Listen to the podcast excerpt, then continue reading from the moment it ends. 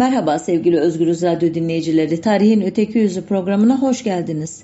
Türkiye e, seçim sathı mailine girdiğinden beri sosyal medya veya e, yazılı basın, televizyon kanalları sürekli altılı masa diye tabir edilen ve şimdilerde adı artık Millet İttifakı'na dönen o altı partinin oluşturduğu e, cephenin, ittifakın e, Cumhurbaşkanı adayı kim olacak sorusunu irdeliyor bu masanın e, adayı belli olmadı ama en azından bir mutabakat e, programını e, duyduk. 2300 maddeyi aşan son derece ayrıntılı ancak özü itibariyle e, radikal bir e, değişikliği içermeyen e, tamamen içinde yaşadığımız e, neoliberal esaslara göre örgütlenmiş kapitalist sistemi e, reforme etmeyi hedefleyen özellikle e, üst yapı kurumlarında e, AKP e, iktidarının, Cumhur İttifakı iktidarının yarattığı büyük tahribatı gidermeye e, e yönelik e, pansuman e, tedbirleri içen bir program olmakla birlikte içinde bulunduğumuz durum öylesine vahim ki bu bile bir tırnak içinde söylüyorum ilerleme e, sayılabilir e, kanımca. E, ancak elbette konumuz e, bunlar değil. Siyaset e, bilimi analizleri yapmak değil işimiz. Sadece e, bu haftadan itibaren e, eğer e, Cumhurbaşkanı adayı olmak istiyorsa Erdoğan'ın anayasaya göre e, meclisi feshetmesi gerekir sözüne binaen e, telaffuz ettiği 14 Mayıs 2023 e, tarihinde gerçekleşmesi beklenen seçimlere kadar sık sık seçim tarihimizden bazı e, bölümler e, paylaşmaya çalışacağım sizlere. Elbette sıkılabilirsiniz. Arada konu değiştirmeyeceğim demek değil ama kanalımızın yayın politikasıyla da uyumlu olmak için e, böyle bir e, program değişikliği yaptım kafamda. Yoksa biliyorsunuz her hafta çok farklı e, konulara, farklı dönemlere gitmeye çalışıyorum ama bu sefer biraz uzunca bir süre bu seçim tarihimizde kalacağım. Seçim tarihimiz elbette çok eskilere gitmiyor. 19. yüzyıldan başlatmak mümkün en fazla. Bu nedenle biraz e, arka plan bilgisi vererek e, başlamak istiyorum bu ilk programa en azından. Demokrasi deyince akla ilk olarak seçimler geliyor malum.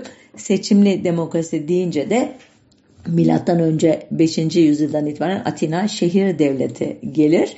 E, Atina demokrasisi sadece varlıklı erkek vatandaşların oy kullandığı bir demokrasiydi. Kadınlar, köleler ve yabancılar ki metikler denirdi onlara oy kullanamazlardı. Roma İmparatorluğu döneminde yani M.Ö. 1. yüzyıldan itibaren demokrasi seçimle değil aileden aileye geçen veya aynı aileden türemiş grupların hakim olduğu bir yönetim şekline dönüştü. Atina'daki doğrudan demokrasinin yerini de temsili demokrasi aldı. E, bugünkü parlamentoların çok basit şekli Roma'daki senato idi.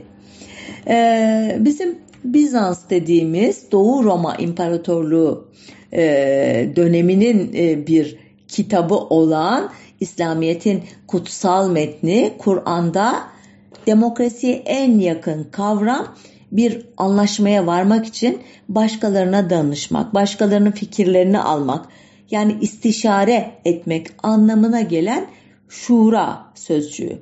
Şara fiilinde, fiilini fiili özür dilerim bir şeyi e, yerinden ayırmak anlamına geliyormuş aslında. E, bir başka anlamı da bir şeyin içerdiği iyi özelliklerin sergilenmesi imiş. E, dil bilimcilere göre bu kelime Kur'an öncesi dönemdeki Arapçada yokmuş. Kur'an'la birlikte ortaya çıkmış ancak Kur'an'da sadece bir tek yerde Şura suresinin adında geçiyor. Ee, şara kökünden gelen istişare kelimesi ise hem Şura suresinin 38. ayetinde hem de Bakara suresinin 233. ayetinde geçiyor. böyle uzun uzun durdum bu bölümde çünkü e, hemen e, demokrasi veya e, demokrasinin batı e, kökenli bir terim olduğu, kavram olduğunu söylediğimde karşıma çıkan hayır siz e, bunu abartıyorsunuz aslında İslam toplumunda da e, çok gelişkin bir demokrasi vardı e, diye hemen bir itiraz cümlesi duyarım. Bu itirazı peşinen önlemek için böyle bir e, e, değinme e, ihtiyacı hissettim. Geri dönüyorum şimdi o Şura suresinin 38. ayetinde şöyle diyor. E, işleri kendi aralarında istişare ile olanlar diye bir cümle geçiyor. Şimdi buradan demokrasi kavramını çıkartabilir misiniz? Takdirinize bırakıyorum. İkincisinde ise yani Bakara 233'te ise eğer anne ve baba e, kendi aralarında istişare ederek iki yıl doğmadan dolmadan çocuğu sütten kesmek isterlerse onlara günah yoktur ifadesi var. İmran suresinin 159. ayetinde ise şara fiili emir kipinde kullanılıyor. Artık sen onları affet. Onlar için Allah'tan bağışlama dile. iş konusunda onlarla müşavere et. Yani istişarede bulun. Şimdi bir de bir hadis var onu da söyleyeyim. Ondan sonra bir yorum yapayım. O da istişareye ilişkin. Kim bir işe girişmek ister de o hususta Müslüman biri ile müşavere ederse Allah onu işlerin en doğrusuna muvaffak kılar. Evet kitap, metinler ki hadis külliyatı aslında e, peygamberin söylediği varsayılan sözlerin e, onun ölümünden e, 200-300 yıl sonra 400 yıl sonra derlenmiş e, şeklidir. Dolayısıyla buna bir yazılı metin muamelesi yapmak e, doğru değildir ama velev ki öyle kabul edelim.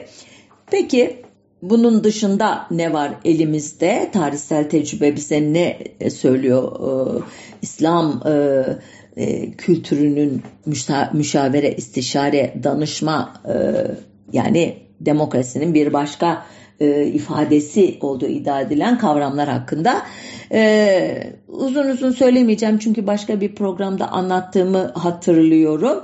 Müslümanların kendilerinden olmayanlara layık gördüğü boyun eğme, e, zımmi statüsü, belli bir vergi e, vermek ve bazı e, taahhütlerde bulunmak e, kaydı ile e, dinlerini muhafaza etmelerine izin vermek anlamına kullanıyorum zımmi statüsünü. Olmadı kölelik, e, kafir diye adlandırılıyorlarsa da e, boyunlarının vurulması ve işte e, öte dünyaya gönderilmeleri. Peki kendilerinden olanlardan ne talep eder e, bir e, İslam mensubu? Arapçada itaat, biat ve din sözcükleri aşağı yukarı aynı anlama gelir. O anlamda şudur. Kendini gönüllü olarak bir güce tabi kılmak, gönüllü olarak boyun eğmek, birinin emrine amade olmak, onun hakimiyet ve otoritesi altında boyun eğmeyi kabul etmek. E, bunu da e, biraz e, temellendireceğim bu e, kavramlar e, doktrinde hangi metinlerde karşımıza çıkıyor diye. E, Kur'an içinde itaat ve biat kelimesi geçen pek çok ayet var. Örneğin Nisa 13, 42, 56, 64, 69, 80, 115 veya Fetih 10, Ali İmran 132, Maide 33, 92, Enfal 46, Şuara 108, 126, 144, 150, 179, Ahzab 66 ve benim belki tespit edemediğim başkaları.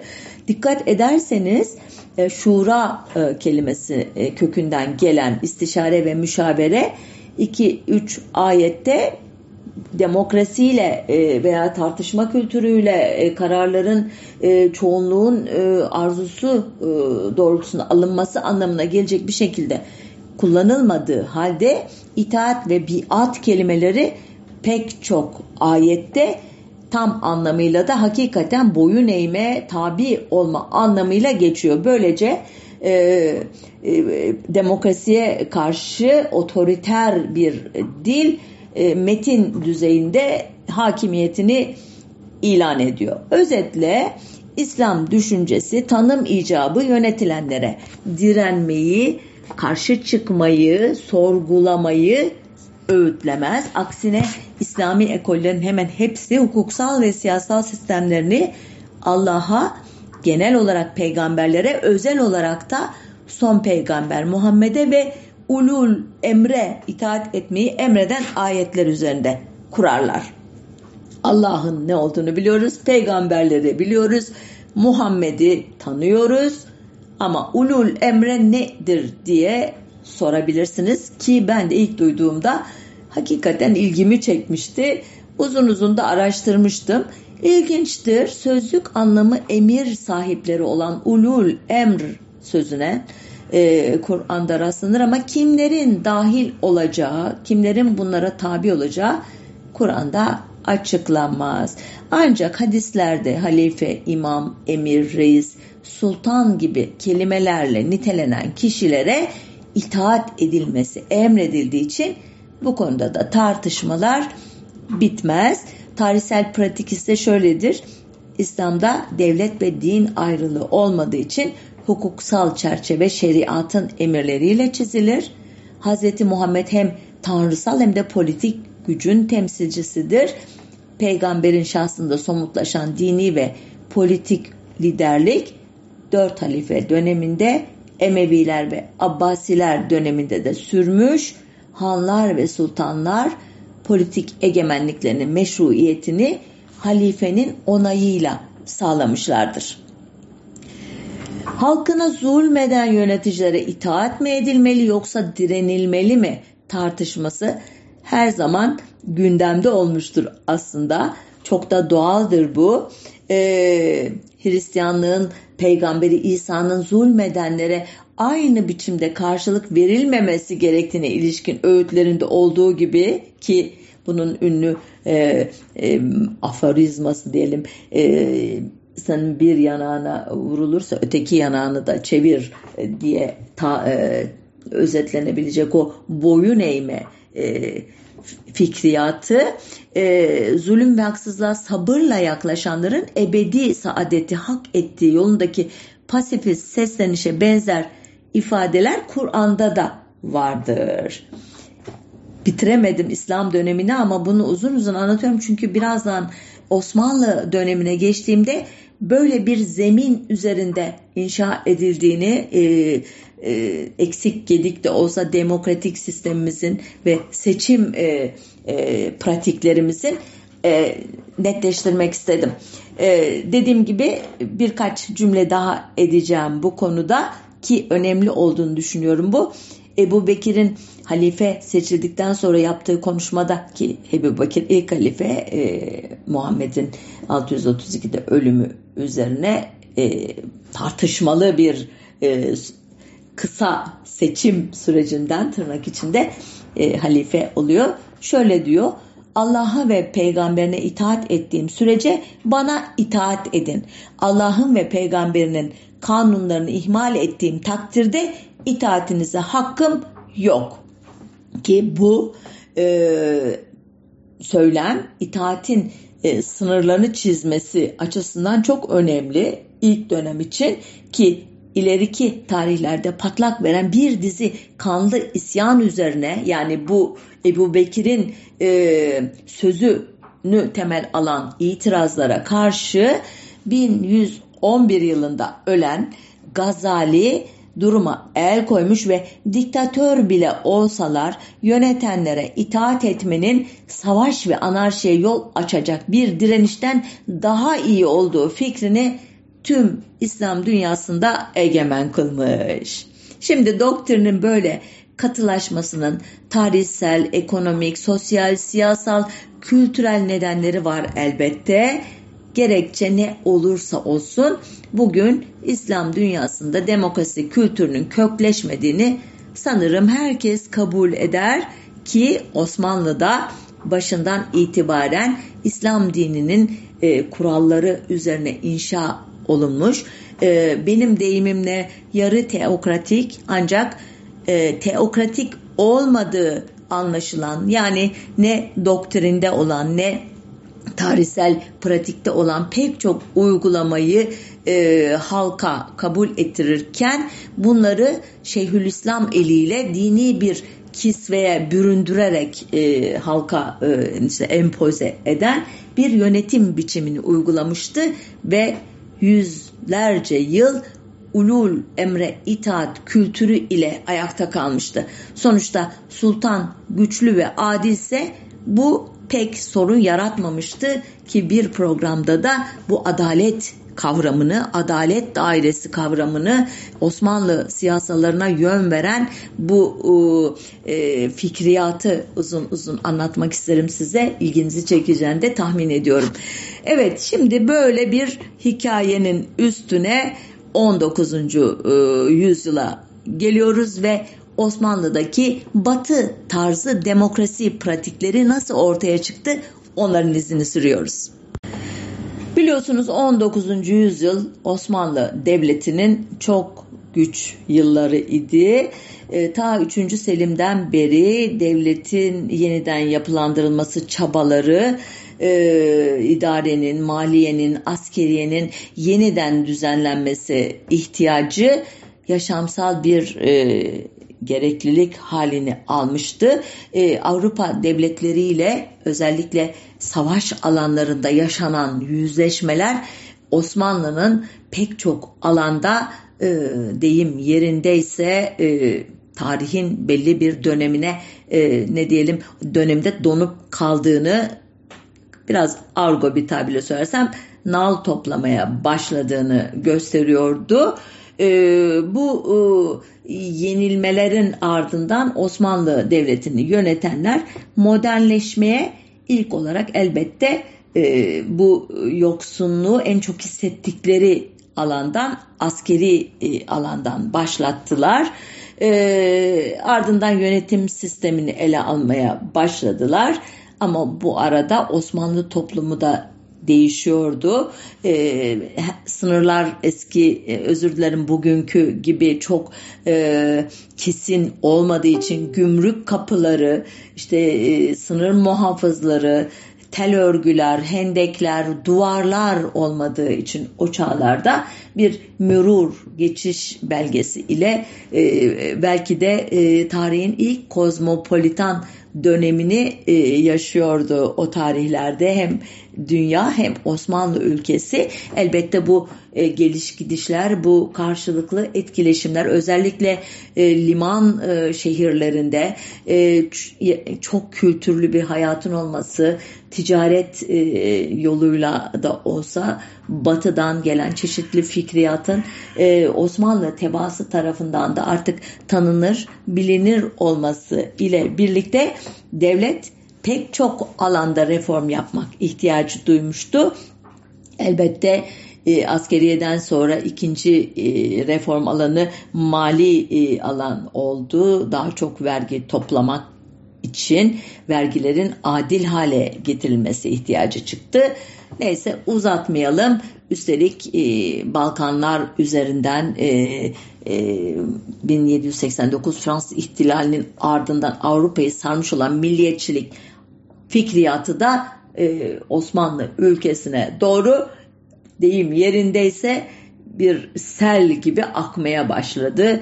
E, Balkanları daha sonradan işte e, Arap coğra Arabistan coğrafyası izleyecek ve diğer e, bölgeleri de sirayet edecek. Sonunda çok ciddi bir e, milliyetçilikler e, çatışmasından sonra da Osmanlı Devleti e, işte girdiği Cihan Harbi'nden de yenik çıktığı için parçalanarak tarihe karışacak. Şimdi e, bu 19. yüzyılda demokrasi açısından Avrupa'da neler yaşanıyordu diye e, bakmak elbette gerekiyor. Çünkü e, bana da sık sık getirilen bir eleştiridir. Bu Ayşen hiç e, dönemin şartlarını dikkate almıyorsunuz. O dönemde nerede demokrasi vardı ki ya da bir başka konu açsam örneğin kadınların e, oy kullanma hakkı ile ilgili. Kadınlar hangi ülkede oy kullanıyordu ki Osmanlı'nın işte mirasçısı olan e, Türkiye Cumhuriyeti'nde de e, şunu şunu şunu bekliyorsunuz derler çok haklı bir eleştiri gibi görünür başlangıçta. Ancak dünyanın hangi yeri diye sorduğunuz zaman soruyu pek çok örnek verilebileceğini düşünmezler. Sanki dünyanın her yerinde hemen hemen Türkiye'deki veya Osmanlı ülkesindeki koşullar egemenmiş gibi düşünürler. Evet çok benzerlikler vardır ama e, öyle örneklerde vardır ki zaten e, bu e, modernleşme süreçleri o şekilde bir yerde filizlenir ve bir başka bölgeye sıçrar. E, bazen e, e, benzer e, ne diyelim maddi koşulların ürettiği benzer üst yapı kurumlarıdır bunlar. Bazen de kopyalama yoluyla, esinlenme yoluyla, öğrenme yoluyla bir başka toplumsal e, e, ne diyelim o organizmanın içine e, sızarlar. Yani e, İngiltere'deki maddi koşullarla örneğin e, e, Arap ülkelerindeki maddi koşullar aynı olmamakla birlikte e, İngiltere'deki e, işte e, milliyetçilikle ilgili fikirler ya da Fransa örneği daha doğru olurdu. Oradaki milliyetçilik fikriyatı ile Arap toplumları arasındaki milliyetçilik fikriyatı arasında bazen hiç fark olmayabilir. Neden? Çünkü biri kendi özgür koşullarının ürünü olarak organik bir şekilde o fikriyatı geliştirirken diğeri de orada görerek o maddi koşullara tekabül etmese bile e, öykünerek, kopyalayarak o fikriyatı e, tepeden inme bir şekilde toplumunu empoze etmeye çalışır. Bu işin teorik yanı. Bir örnek vermek istiyorum. Bu oy verme, e, genel oy hakkıyla ilgili Avrupa'da tam bu Osmanlı'nın 19. yüzyılına tekabül eden dönemde neler oluyor konusuna bir e, pencere açsın diye bu e, İngiltere'deki Chartizm hareketi olacak seçeceğim örnek 1838-1848 yıllar arasında e, özellikle işçi sınıfının içinde gelişmiş bir harekettir bu. Adını İşçiler Derneği'nin Mayıs 1838'de yayınladığı People's Charter, Halk Bildirgesi isimli bildirgeden alır. E, bu 19. yüzyıl İngiltere'sinin en önemli siyasi manifestosu kabul edilir bazı siyaset bilimcilere göre. 19. yüzyıl e, İngiltere'sinin e, Osmanlı'dan çok farklı bir maddi e, e, ne diyelim e, çerçevesi vardı. Orada artık kapitalizm e, gelişme göstermişti. E, sanayi ülkesi idi hatta İngiltere. Elle çalışan dokuma işçilerinin yerini mekanik dokuma tezgahları almıştı. Kapitalizmin gelişmesi ülkenin zenginleşmesini sağlıyor fakat işçilerin daha kötü koşullarda e, yaşamasına neden oluyordu. Köyden kente göçün artması, kent nüfusunun hızla yükselmesi ve sınıfsal yapı e, köylüler e, ve aristokratlardan proleter ve burjuvaziye e, doğru kayıyordu. Ee, Osmanlı'da ise miri toprak düzeninin ana e, ne diyelim yapıyı oluşturması, devletin, merkezi devletin e, ağır kontrolü e, köylünün e, topraktan e, veya çiftliğinden e, kopup kente gitmesine e, pek olanak sağlamadığı için yani emeğin özgürleşmesi demeyelim ama en azından merkezi devletin denetiminden kurtulması pek mümkün olmadığı için Avrupa'dakinin benzeri bir işçi sınıfı oluşumu, bir burjuva oluşumu e, sınırlıydı diyelim hiç yoktu diyemeyiz özellikle e, e, liman e, şehirlerinde veya ülkenin belli yerlerinde elbette e, kapitalistleşme süreci başlamıştı. Şimdi e, İngiltere'de e, eski seçim sistemi aynen e, Osmanlı'da biraz sonra anlatacağım gibi e, seçkinlerin e, görevi idi ya da ayrıcalığı idi. İşçi sınıfı böyle bir hakka sahip değildi. Örneğin e, büyük toprak sahiplerinin egemen olduğu avam kamerasında burjuvazi dahi temsil edilmiyordu. Sonunda İngiliz burjuvasinin başlattığı bir akım olarak seçim yöntemlerinin değiştirilmesine ilişkin eylemleri işçi sınıfı da destekleyince 1832'de e, e, vergi esasına dayalı seçim reformu e, ortaya çıkmıştı. Büyük sanayi merkezleri temsilci seçme hakkına sahip olmuştu bu yıl. Ayrıca seçim vergisi azaltılmıştı. Bu burjuvazi bu reformlardan yararlanırken işçi sınıfı yine havasını almıştı. Sonunda e, e, bu e, eşitsizlik durumuna e, işçiler itiraz ettiler ve 1835 yılında seçim hakkı isteyerek ayaklandılar. E, seslerini duyurmak isteyen bu emekçi kesim kendi aralarında e, dayanışma içine girdiler, örgütlendiler ve işte buna Chartist hareket adı verildi ve 1838 yılında işçi sınırından büyük bir grup taleplerini içeren bir dilekçe imzalayarak avam kamerasına sundu e, ve bu e, bildirgede şu maddeler yer alıyordu. 21 yaş ve üzerindeki her erkek oy kullanma hakkına sahip olmalıdır. Herkesin seçilme hakkı olmalıdır. Elbette herkes derken erkeklerin parlamento üyesi olabilmek için zenginlik koşulu aranmamalıdır. Parlamento üyelerine yeterli ücret verilmelidir. Gizli oylama yapılmalı ve her yıl seçimler yenilenmelidir. Seçim bölgeleri eşit sayıda seçmene denk gelecek sayıdaki oyla temsil edilmelidir. Bu dilekçeye yani charter'a kamuoyunun dikkatini çekmek için de işçiler Londra ve büyük şehirlerde bir dizi toplantı düzenlediler. Ancak avam kamerası bu dilekçeyi e, tartışmayı reddetti. Chartizm 1842 yılında doruk noktasına ulaştı. Artık binlerce kişinin katıldığı gösteriler düzenleniyordu. E, hem genel oy hakkı istiyorlardı hem de çatal bıçak sorunu dedikleri ekonomik sorunlarına yoksullar çözüm getirilmesini bekliyorlardı.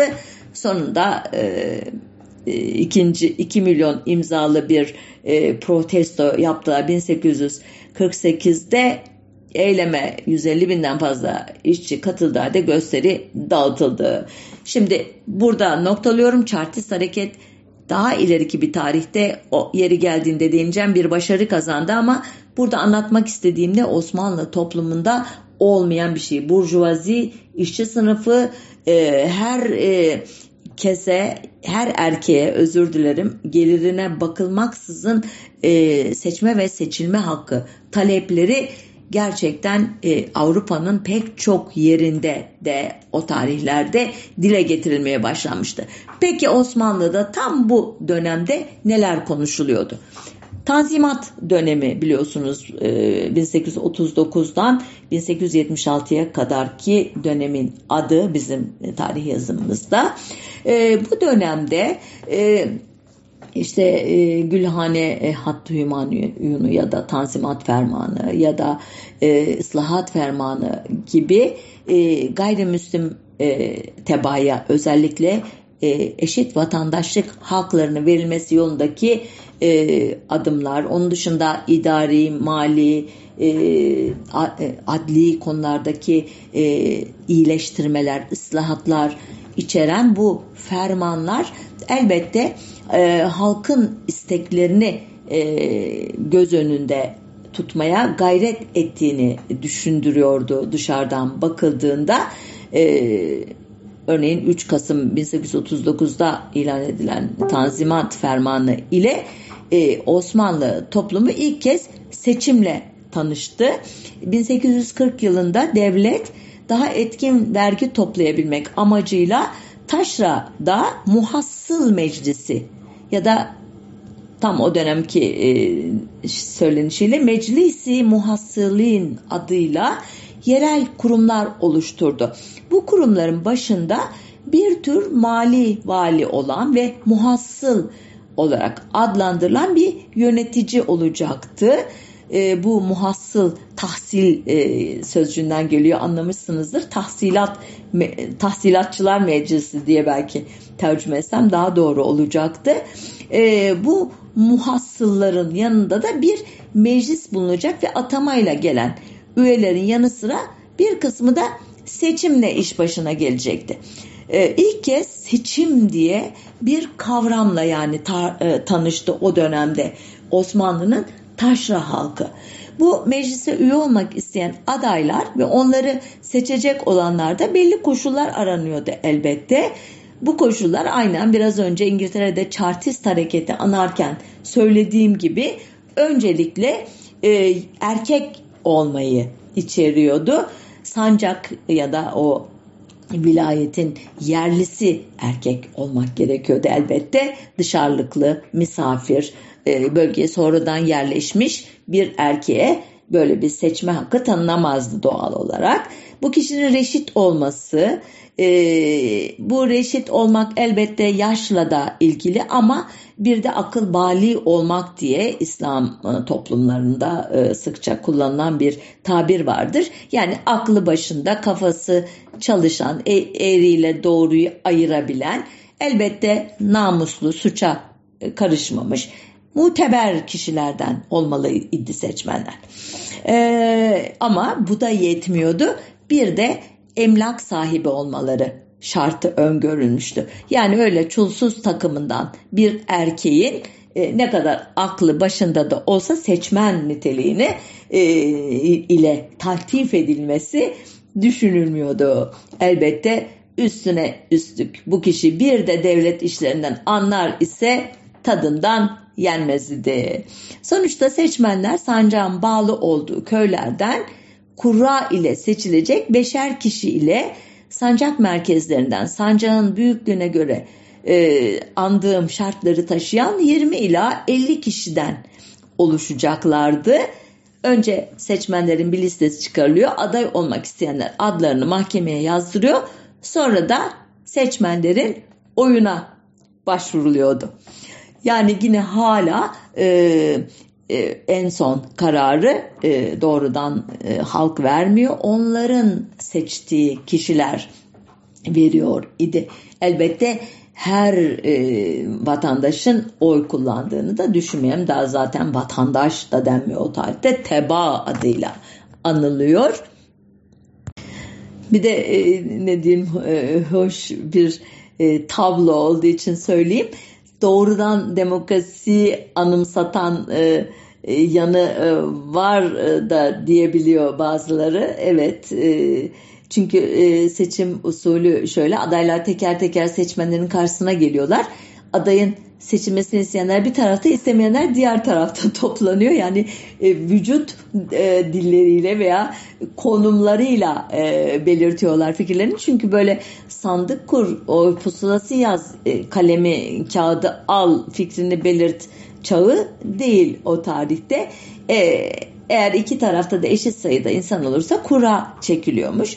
Eee ancak bu e, muhasıl heyeti ile birlikte sancak hakimi, sancak müftüsü, sancağın zabiti, ruhani reisi, bu İslam e, cemaatinin reisi ve gayrimüslim cemaatlerin reisleri de elbette var.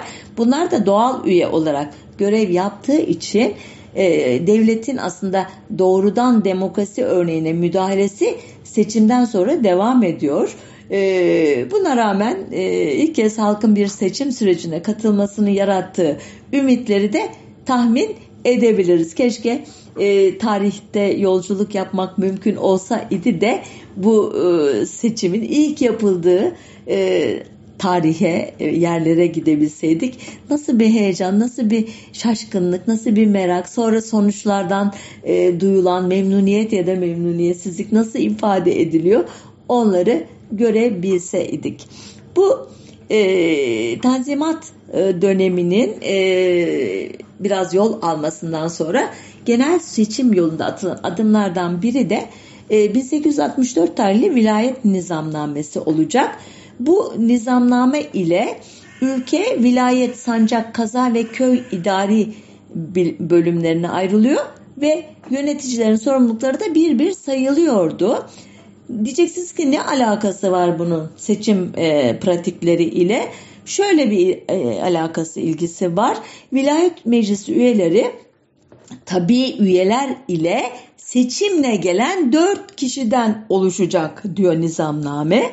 E, mülki amir, memurlar ve ruhani reisler tabi üyeler. Eyvallah. Onlar zaten her zaman devletin temsilcisi olarak idari mekanizmada o ayrıcalıklı yerlerini koruyorlar.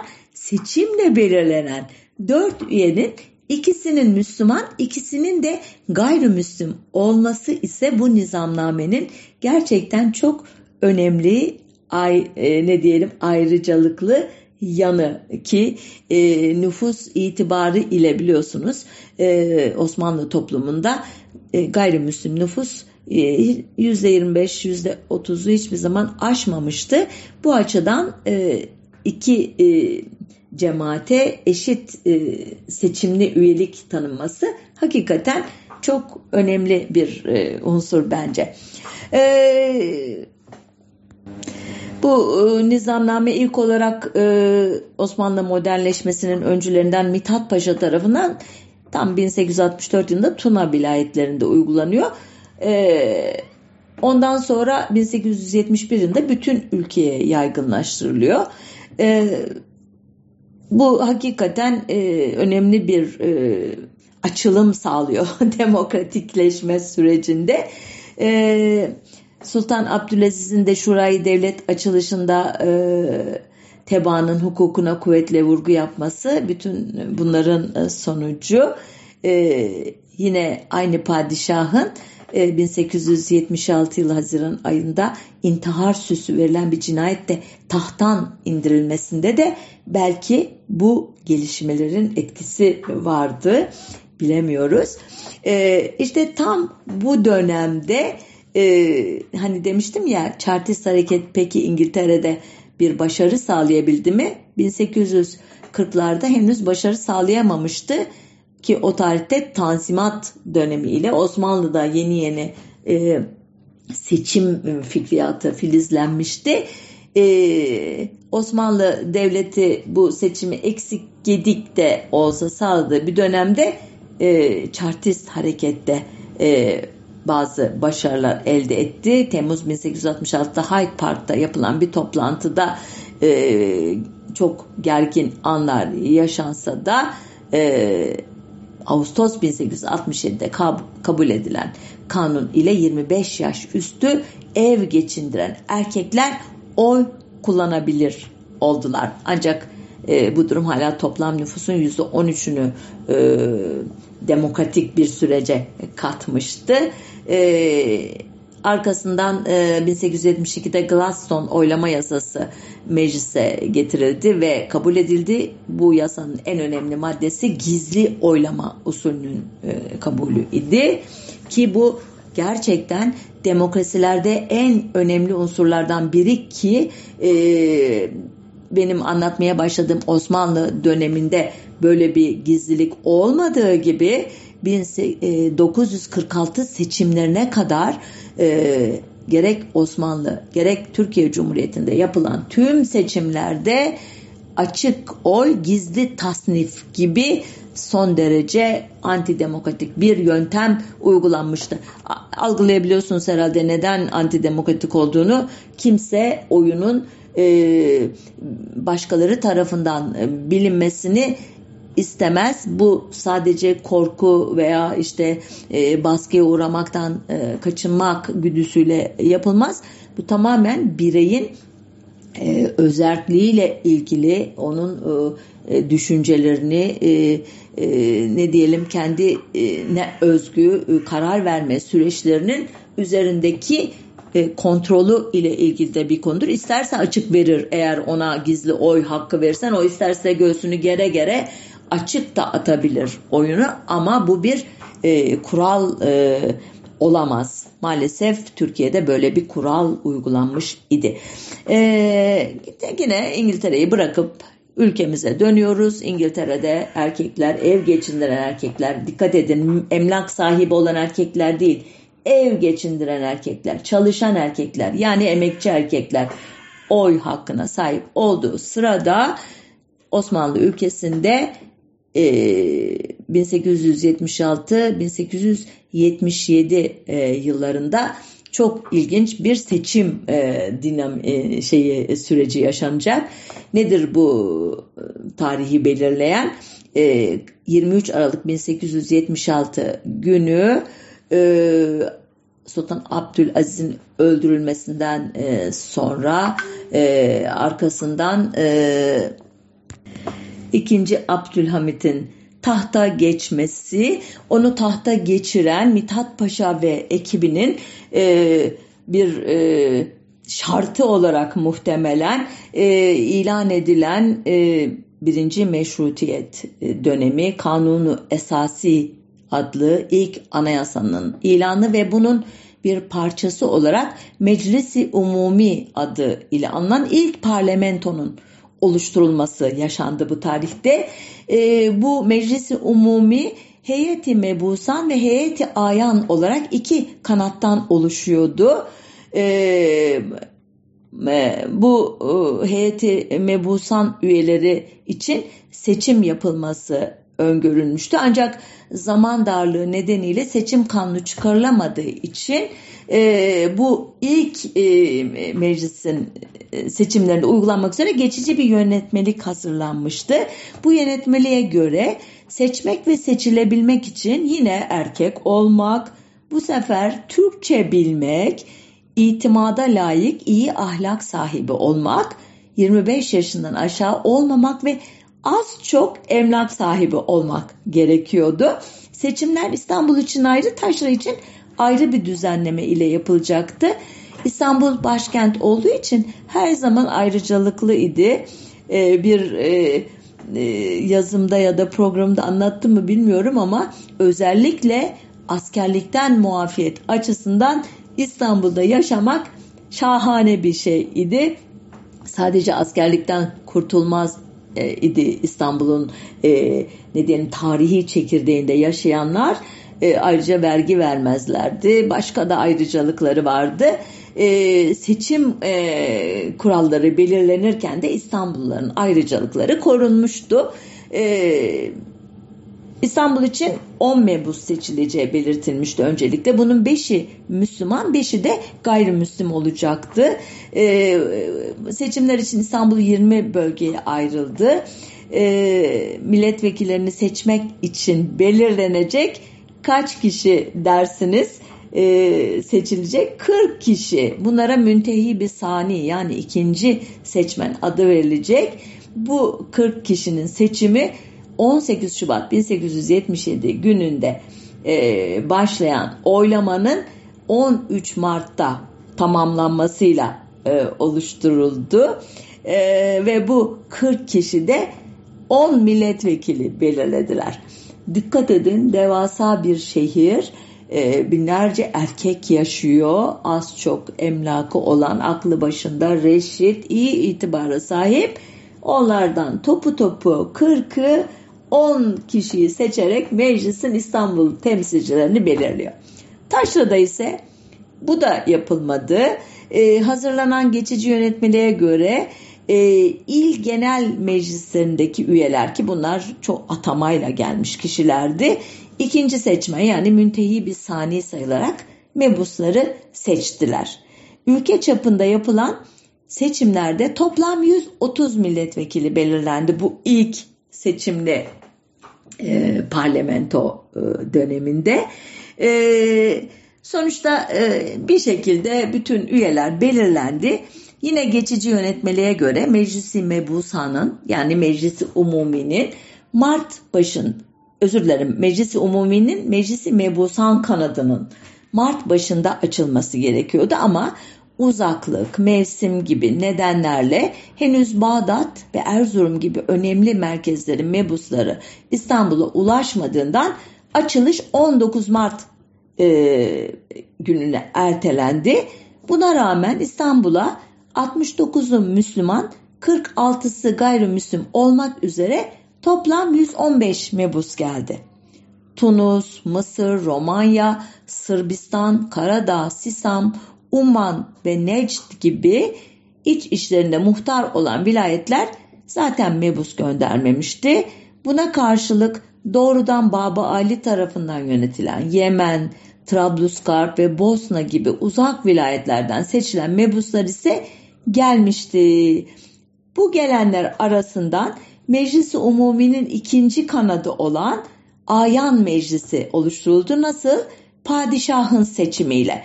Padişah bu 115 kişi arasından 26 e, üye seçti. Bunlardan 21'i Müslüman, 5'i gayrimüslim idi.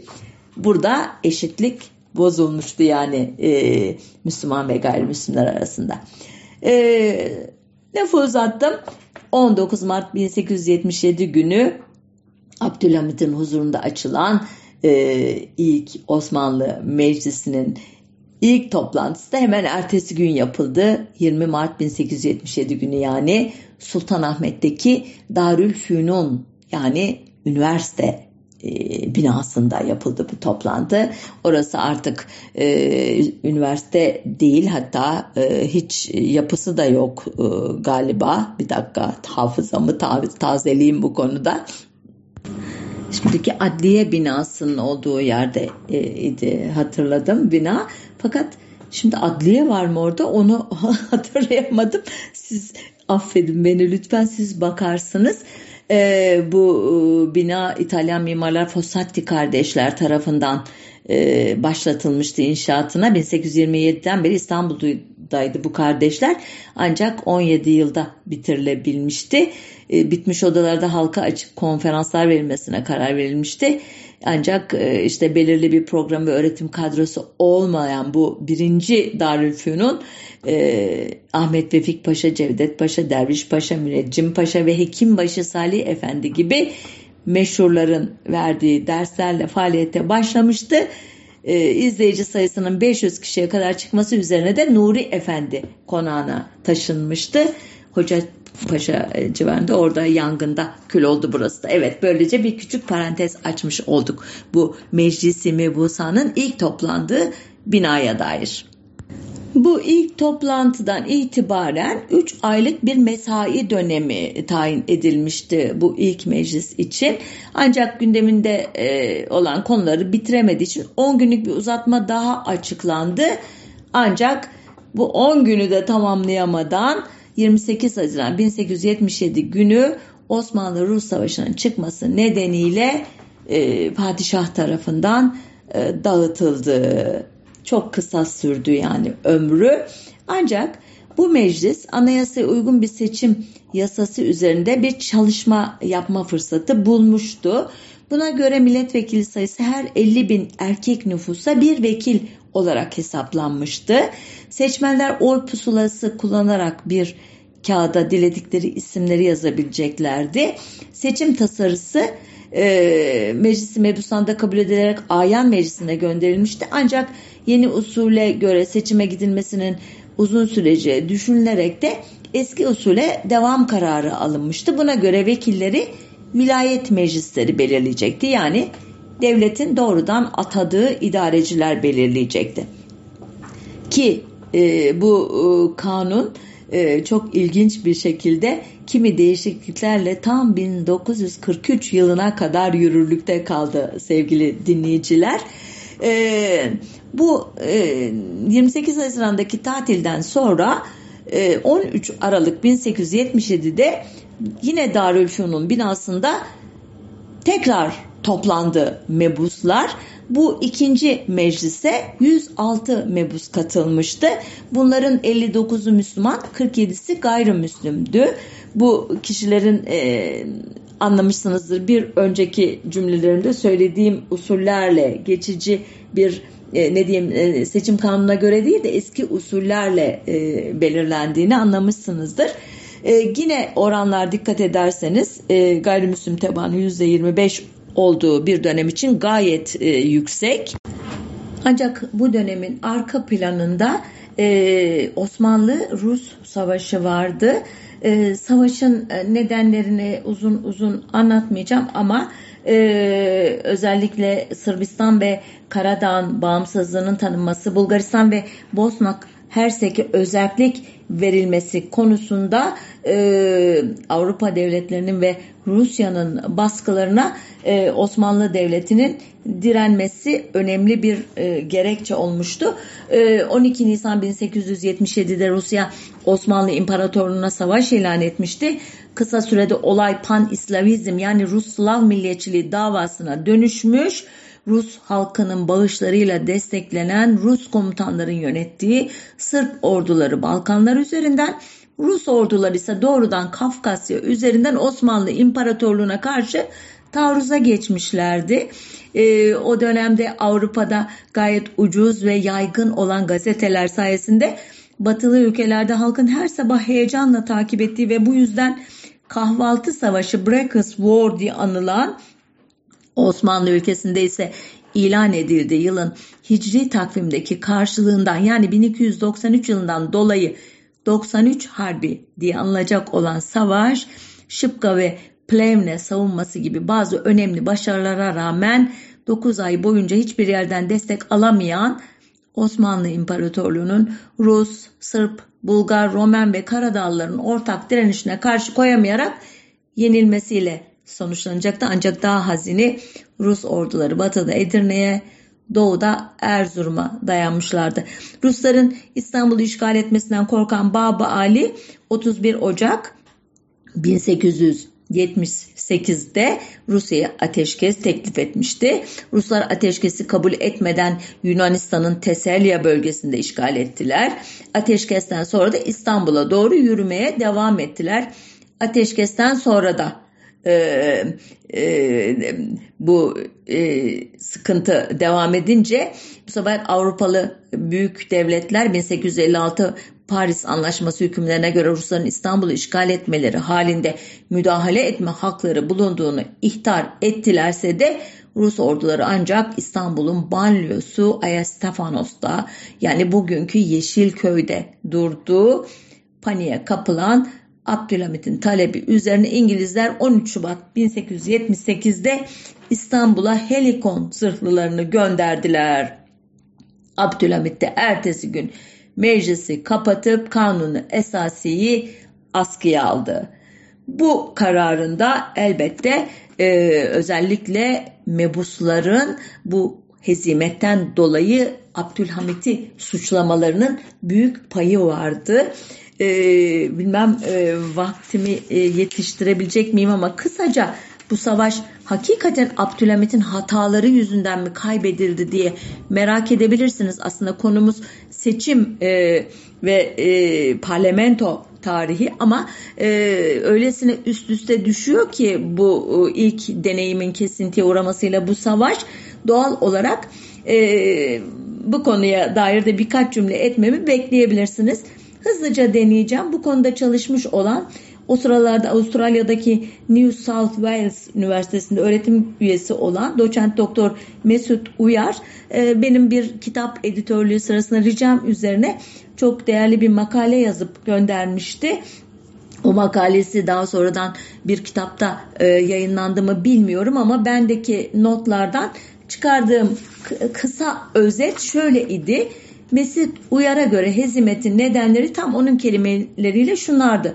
İkinci Abdülhamit de dahil olmak üzere Osmanlı komuta heyetinin savaş sanatından anlamaması, askeri bilgi yetersizliği, basiretsizliği, komuta anarşisi, komutanlar arasında yaşanan yoğun güç mücadelesi ve her şeyden önce kendilerine ve komuta ettikleri askerlere güven duymamalarının sonucuydu. Buna rağmen askeri felaketlerin asıl yaratıcısı Abdülhamit savaştan güçlenerek çıktı. Başta Süleyman Paşa ve Abdi Paşa olmak üzere muhtelif seviyedeki komutanları günah keçisi olarak kullanıp kendi hatalarını gizlemeyi başardı. Bu yüzden savaştan sonra sağlıklı bir değerlendirme, öz eleştiri ve hesaplaşma yapılmasına müsaade etmedi. Savaşın resmi askeri tarihi bile yazılamadı. Savaştan edinilen deneyimlerin bünyeye katılıp ordu içinde yayılması, eğitim ve teşkilat yapısında gerekli değişikliklerin yapılması gibi hayati konularda somut adımlar atılmadı. Savaşın başarılı komutanları Osman Paşa, Ahmet Muhtar Paşa ve Derviş Paşa prestijli ama etkisiz makamlara atanarak ordudan uzaklaştırıldı. Böylelikle yapısal askeri reformlarına önemli bir ket vurulduğu gibi subay sınıfının içindeki tehlikeli hastalıkların artarak devam etmesine yol açıldı. Mesut Uyar askeri tarihçi olduğu için konuyu ordu e, ve askerlik e, ilimi e, çerçevesinde ele almış ama biraz önce söylediğim gibi bu savaşın, bu hezimetin en büyük, en olumsuz sonucu kanunu esasinin askıya alınması, meclisin kapatılması ve bir yıl bir ay 21 gün süren ki toplantı süresi itibariyle bu daha da kısa bir süreydi 10 ay 25 gün kadar süren ilk demokrasi macerasının sonlanması ve yaklaşık 30 yıl sürecek istibdat döneminin başlaması oldu ki e, bundan sonrası önümüzdeki programın konusu olacak. Evet e, biraz daldan dala atlayarak da olsa e, bu son derece sınırlı ilk tecrübeyi e, özetleyebildiğimi umuyorum.